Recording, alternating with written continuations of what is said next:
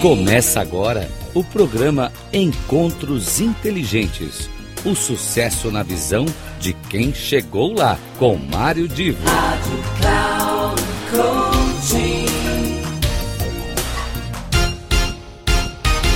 E hoje nós vamos ter uma conversa aqui muito interessante com a Letícia Pacheco. A Letícia, ela vai, é claro, ela vai falar é, da, da, vida dela, do trabalho dela, mas eu, eu achei um, uma pessoa muito interessante para a gente conversar. E nesse papo aqui, que não tem entrevistado nem entrevistador, a gente vai aqui é viajar pelo universo da comunicação.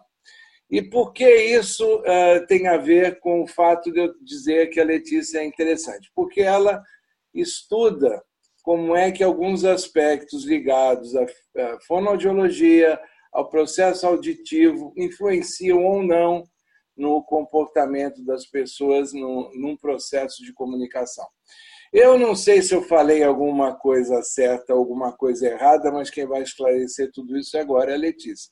Letícia, um, muito obrigado por você estar aqui nessa conversa. E agora eu jogo a bola para você. A, a pessoa que se formou na, na medicina com foco em fonoaudiologia, que está fazendo um mestrado, já praticamente no fim do mestrado, e com uma pesquisa que envolve a relação entre o processo auditivo e a comunicação. Olha, bola contigo, me explica aí o que, que, que é esse seu trabalho. Mário, primeiro, obrigada pelo convite, é um prazer estar aqui. E, ó, você falou tudo certo, sim. Poxa formei... vida, que legal! Me formei na Escola Paulista de Medicina, que é a Universidade Federal de São Paulo, em fonoaudiologia, e a minha paixão sempre foi pela voz e pela comunicação.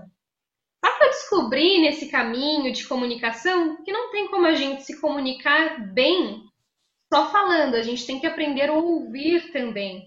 Então, eu fui estudar essas duas ciências, o falar e o ouvir, para que a gente se comunique de uma forma competente. Bom, e, é, então me explica esse trabalho agora, a sua dissertação, ela avança, é, o que você acabou de dizer é um conceito, ou seja, a pessoa que se comunica é ao mesmo tempo que ela é emissora de uma ideia, e essa ideia só se materializa quando alguém ouve e consegue entender a ideia, porque tem muita gente, ó, muita gente que gosta de só falar e não ouve. É, quando chega, bate e não, não, não incorpora. Mas o normal numa comunicação é existe alguém que fala, existe o um meio que leva aquilo que foi falado, alguém vai ouvir e vai, a partir daí, poder é, entender, agir e, eventualmente, é claro, devolver alguma outra, também conversando, uma outra informação. Então, esse processo ele tem ida e volta. E a Letícia tá, está fazendo um estudo com base científica, e isso é que é fundamental. Não é, um, não é aquela coisa assim do achismo, não não é aquela coisa do vamos que vamos. Ela está fazendo um trabalho com base científica e, e vocês que me acompanham sabem que eu sempre prezo por entender a base teórica que envolve algum tipo de afirmação ou trabalho e saber quando é que aquilo é fruto de um de algo que que é muito mais ligado com a prática no empirismo ou quando aquilo efetivamente tem fundo científico. E é por isso que eu quero estimular a Letícia a falar com detalhe esse trabalho que ela faz. A base científica, obviamente, numa linguagem que a gente possa entender, tá, Letícia? Não entrar com a linguagem médica, mas também é, explicar e aí chegar nesse ponto que é a relação entre o processo auditivo e o processo de fala. Mário, muito bacana. O que acontece? essa parte do ouvir e do falar, as pessoas já sabem, né? Que a gente tem que ouvir para poder falar, falar para poder ouvir, e os dois juntos.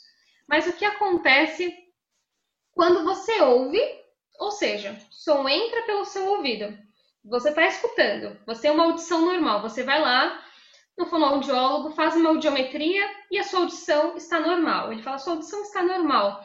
Mas você continua com aquela sensação que poderia se comunicar melhor, que às vezes ouve, mas não entende. Às vezes é aquela pessoa que as pessoas dizem, nossa, mas o fulano parece que não entende direito uma piada, ou parece que vive no mundo da lua, parece que ele escuta, mas não entende. Ele é um pouco perdido quando vai se comunicar. O que, que pode estar por trás dessas queixas, dessa personalidade diferente, dessa personalidade que não se comunica tão bem? Pode estar um distúrbio do processamento auditivo central. O que, que é isso? É quando o som entra pelos nossos ouvidos e tá ok, tá tudo bem, mas o caminho até ele chegar ao cérebro, até chegar no cérebro, tá, tem alguma coisa errada ali. É como se tivessem duas estradas que saem aqui do nosso ouvido até o cérebro, até o córtex auditivo, vai processar esse som, e essa estrada está esburacada. Então, esse som não chega tão bem ali. Isso é o transtorno do processamento auditivo.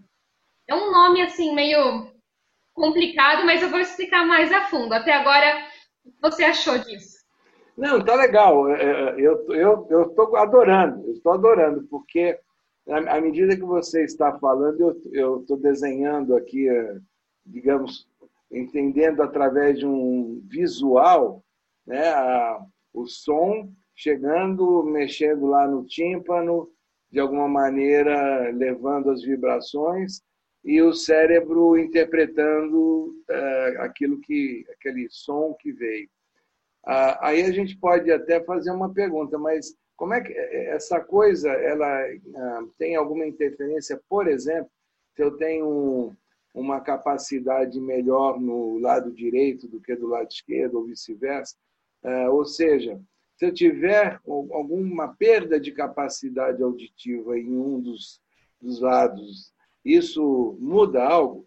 É, ou é, a, minha comunicação, no sentido de eu falar, também é atingida?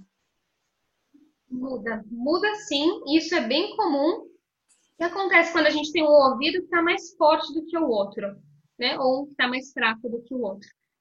Essa estrada é como se um caminho tivesse liso, então o carro vai chegar na velocidade certa e as nossas vias elas são cruzadas, né? Então o que entra desse lado vai para cá, o que entra desse lado vai para cá. Então é como se um, por exemplo, ouvido, meu ouvido direito está bom. Então o som chega aqui perfeitamente, a estrada está limpa mas desse ouvido está mais ou menos. Então tem alguns buracos no caminho. O carro que entra daqui para passar até aqui, ele vai demorar mais do que esse. Então esse vai chegar primeiro. Isso vai dar uma confusão no cérebro. É como se ele tivesse a informação que ele recebeu primeiro, ele vai processar. Agora a informação que veio depois, metade vai ser jogada fora. É como se Agora, fosse. Não existe. Né, desculpa só, eu, eu vou te interromper só para esclarecer uma dúvida que me surgiu. A gente sempre ouviu falar que o ser humano tem, e principalmente, obviamente, no cérebro, tem uma grande capacidade de adaptação. Ou seja, a gente se adapta. Se eu tenho um problema, uma perna um pouquinho mais curta que a outra, eu vou me adaptar a andar de um jeito. Se eu tenho alguma disfunção de alguma maneira, eu vou me adaptar para aquela disfunção. Neste caso, o cérebro não, não se ajustaria para esse tempo diferente de chegada da informação? Ele, ele, pode até se ajustar, a pessoa vai encontrando mecanismos compensatórios. Então, por exemplo, uma criança que tem esse transtorno do processamento. Vai ser uma criança que vai estar ali prestando atenção na aula, só que ela não vai captar todas as informações. E aí ela vai chegar em casa, ela vai ter que estudar muito mais do que uma criança que não tem isso para conseguir ter o mesmo resultado das outras pessoas. Então, é uma pessoa que consegue chegar no mesmo resultado, mas que ela vai ter que se esforçar muito mais para chegar. Ou seja, ela vai ter que desenvolver algumas competências a mais do que, a, do que outras. É como se a gente pensasse assim: para um processo de comunicação, a gente tem N competências que são necessárias. E, em geral, as pessoas que não têm qualquer disfunção auditiva, elas, elas, é, digamos, estão com essas competências em um determinado nível, ainda que não seja o mesmo nível.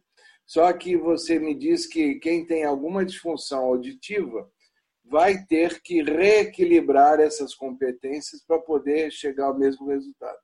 Vai ter mais esforço nesse sentido. É isso mesmo. Só que com a fono, com a fonoterapia específica para esse tipo de problema, a gente consegue, como se fosse tampando esses buracos dessa estrada. E a gente consegue deixar essa via lisa também, dando uma qualidade de vida melhor para essa pessoa, para ela não ter que se esforçar tanto como ela, como ela já estava fazendo.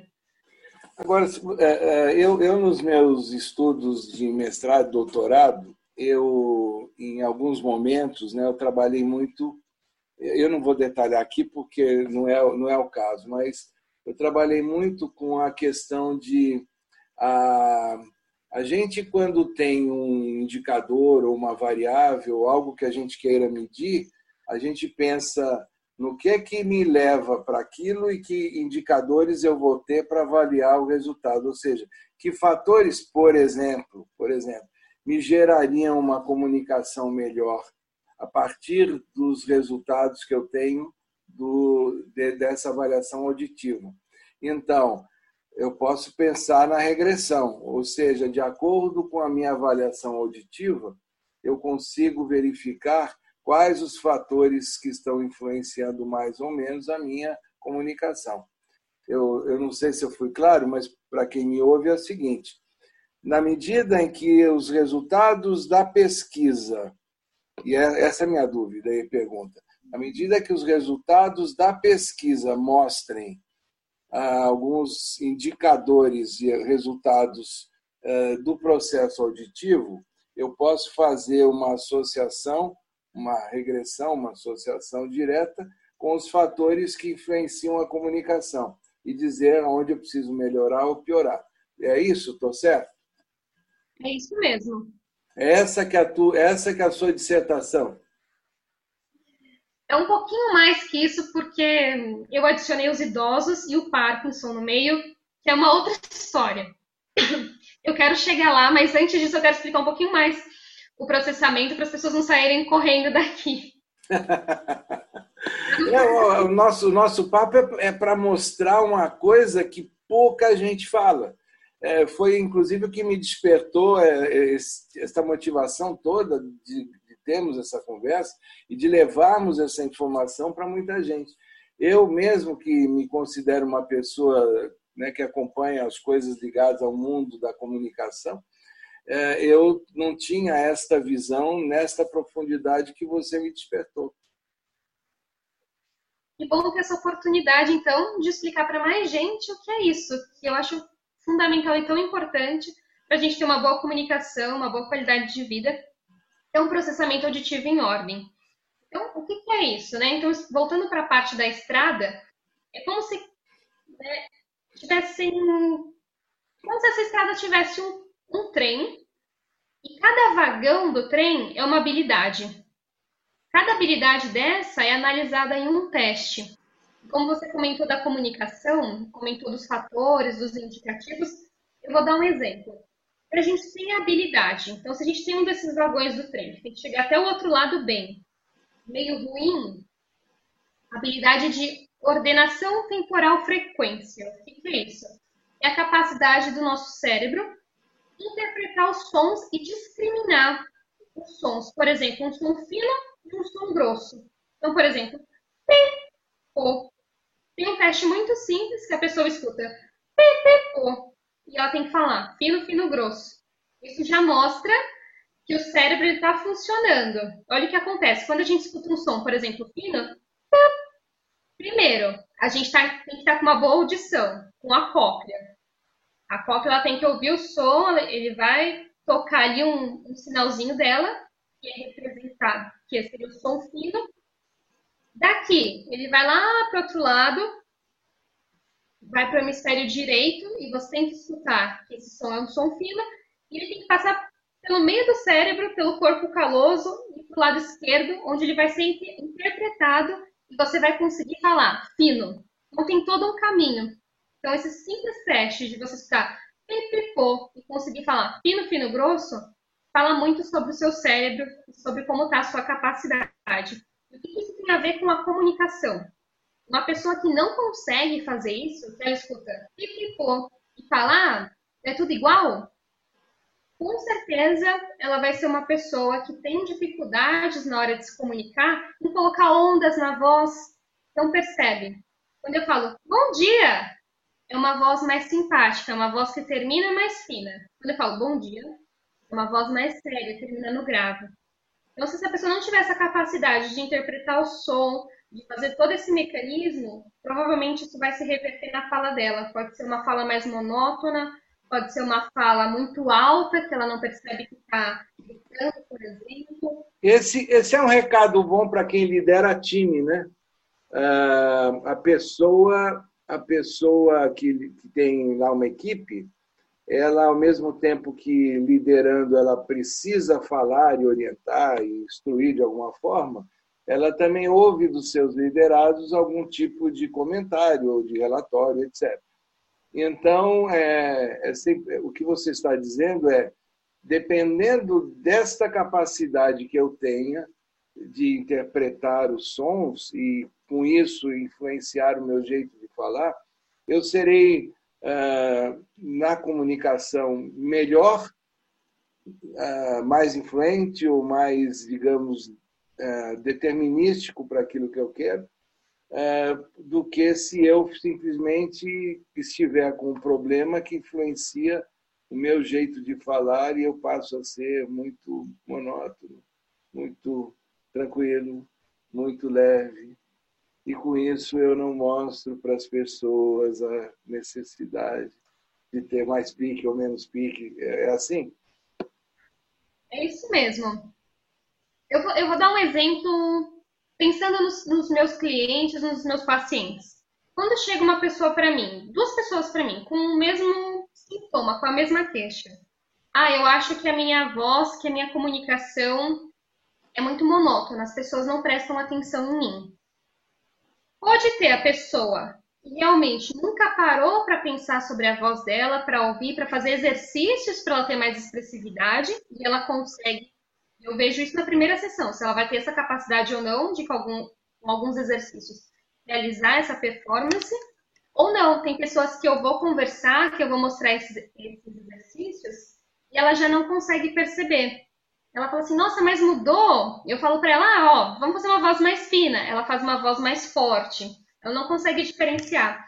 Aí eu vou para uma triagem dessas habilidades auditivas. E muitas, muitas vezes o problema está aqui, está mais atrás. Então eu começo a trabalhar dali para chegar nesse refinamento da comunicação.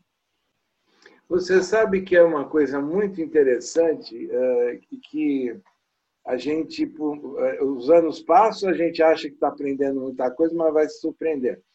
Eh, quando se fala em fonoaudiologia, fonoaudiologia, a gente sempre pensa no processo da fala. Ou seja, é a pessoa. Tanto é que os artistas, cantores, né, o pessoal de teatro, ele desenvolve um, um trabalho com os fonoaudiólogos para ter uma expressão melhor, um jeito de falar melhor, não enrolar tanto a língua e etc. O cantor também tem isso, né? Ah, e, e, alguns, e algumas pessoas, alguns políticos também, para fazer o discurso de uma maneira mais eloquente. Mas esta relação com o processo auditivo, eu te confesso, neste grau, né? eu te confesso que até para mim é uma surpresa eu acho que para quem está nos vendo agora também é uma surpresa. E você está é, tá fazendo uma, uma revelação aqui que vai estimular muita gente a procurar um, alguém fazer um teste, fazer algum tipo de avaliação. E é, como é que funciona o teste para esse tipo de, de avaliação, que esse trabalho que você está fazendo? Uhum a gente tem agora, é algo novo, é algo que eu estou testando, que é uma triagem dessas habilidades auditivas. Porque como funcionava antigamente? Antigamente eu digo dois anos atrás. A pessoa tinha que fazer um exame, que é uma audiometria primeiro. A gente ainda tem que fazer uma audiometria, ou seja, saber se o som está chegando bem nos seus ouvidos. mas depois a pessoa tinha que ficar numa cabine quase duas horas ali fechado. Agora a gente tem uma outra opção, é fazer uma triagem que pode ser realizada inclusive online, você só precisa ter internet dos seus fones de ouvido e você realiza uma triagem dessas habilidades. E foi inclusive a que o Mário fez, depois ele vai contar. E aí, se essa pessoa não passar nessa triagem, a gente vai para esse exame mais específico. Se ela passar, é porque está tudo bem. E claro que a gente não vê só essa triagem ou só o exame, a gente vê também qual a queixa dessa pessoa. Então, eu posso dar o seu exemplo, Mário? É, é eu só avisar o pessoal que ela disse assim: se você não passar, eu não dou entrevista, não converso contigo. Mas como eu passei, estou aqui, ó. Pode, pode dar. Eu, eu, antes de você explicar, eu, eu quero só, então, como, como quem passou pela experiência, obviamente quando eu pergunto para ela, é porque ela tem mais uh, condições de explicar todo o processo e para todos que estão nos vendo uh, ficar mais fácil entender. Mas eu, eu neste momento que eu fui, fui a cobaia né, do, do teste, eu me surgiu uma questão que eu vou te perguntar então agora, Letícia, antes de você falar do processo e, e eu eh, todas as vezes que eu vou fazer qualquer tipo de resposta à pesquisa, qualquer que seja, qualquer que seja, eh, e não necessariamente que diga respeito a mim pessoalmente, mas às vezes algum tipo de avaliação de, de algo que alguém queira ter uma minha colaboração, seja para um estudo ou não, eu sempre procuro fazer no momento em que eu me assumo em um momento de tranquilidade. Ou seja, sem aquela pressão de que, pô, eu tenho que correr para fazer pesquisa porque eu tenho não sei o que me esperando, ou daqui a pouco. Ou seja, sabe quando encaixa, eu vou responder essa pesquisa agora, nesse tempinho correndo. É, a, minha, a minha sugestão, em geral, é que sempre se evite isso porque dá uma distorção você é, você responder algo com a emocionalidade latente. Então, eu, eu, eu consegui fazer um teste no momento mais adequado, sem tanta correria, sem grande pressão, mas é, com isso aumentando o foco e a atenção em cada etapa do teste. Eu acho que muita gente é, que for um dia fazer um teste desse, é interessante seguir essa receita. Não não fica naquela correria, porque senão vai atrapalhar a pessoa que precisa do teu resultado e você vai acabar tendo um resultado seu distorcido. O que, que você achou da conversa? Tem alguma coisa que você queira agregar, trazer? Vai querer pegar o violão e tocar hoje sem o metrônomo? Não, hoje em dia não tenho mais essa questão. Eu acho que isso que é o bacana, acho que seria a minha mensagem final, assim. Que apesar de tudo isso que eu comentei aqui, ah, às vezes as pessoas pensam, nossa, mas se eu tenho essa, esse problema, essa alteração de processamento auditivo, essa alteração auditiva de quem não escuta direito, como que eu vou me comunicar bem? Como eu vou dar a volta por cima? eu digo para vocês, tem solução. Assim como a comunicação é uma competência, toda competência a gente pode desenvolver, melhorar e aprimorar, essa questão do processamento auditivo também funciona dessa forma. E eu tô aqui, né, para mostrar isso também. Fui um bom garoto propaganda? Contratar, Mário. Ah, vamos lá. Eu, hoje, hoje, hoje em dia tem um personagem da escolinha do professor Raimundo que dizia assim: fazemos qualquer negócio. Letícia, de novo, muito obrigado aí pela sua atenção, pelo carinho da, da, da participação e uh, tem aquela expressão famosa: estamos junto nessa. Que você tenha muita, muito sucesso, muito caminho aberto pela frente, porque a gente sempre tem que valorizar qualquer pessoa que trabalhe em torno das outras pessoas. É, e, de certa forma, a gente está muito alinhado nisso trabalhar para que as pessoas cheguem àquele ponto em que elas se sintam bem sucedidas no que elas queriam atingir. Né? ah, seja na saúde, seja no trabalho, seja no cotidiano pessoal e, ou doméstico. Então, um abraço virtual para você. A gente falou que estaria como num papo de bar, só que aqui hoje o garçom não veio servir nem água, nem cerveja, nem chá, nem nada. Então, nem refrigerante. Então, a gente agora fica por aqui. Qualquer dia a gente faz um papo desse num bar. Tchau, Letícia. Nada, vai ser um prazer. Até mais.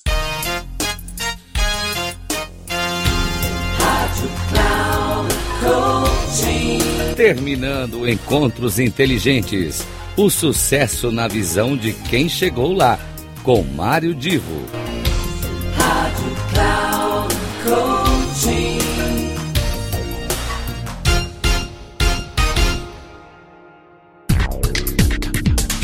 Não perca Encontros Inteligentes. O sucesso na visão de quem chegou lá, com Mário Divo. Sempre às terças-feiras, às 8 da manhã, com reprise na quarta às 12 horas e na quinta às 16 horas. Aqui na Rádio Cloud Coaching. Acesse o nosso site radio.cloudcoaching.com.br e baixe o nosso aplicativo not Google Stars.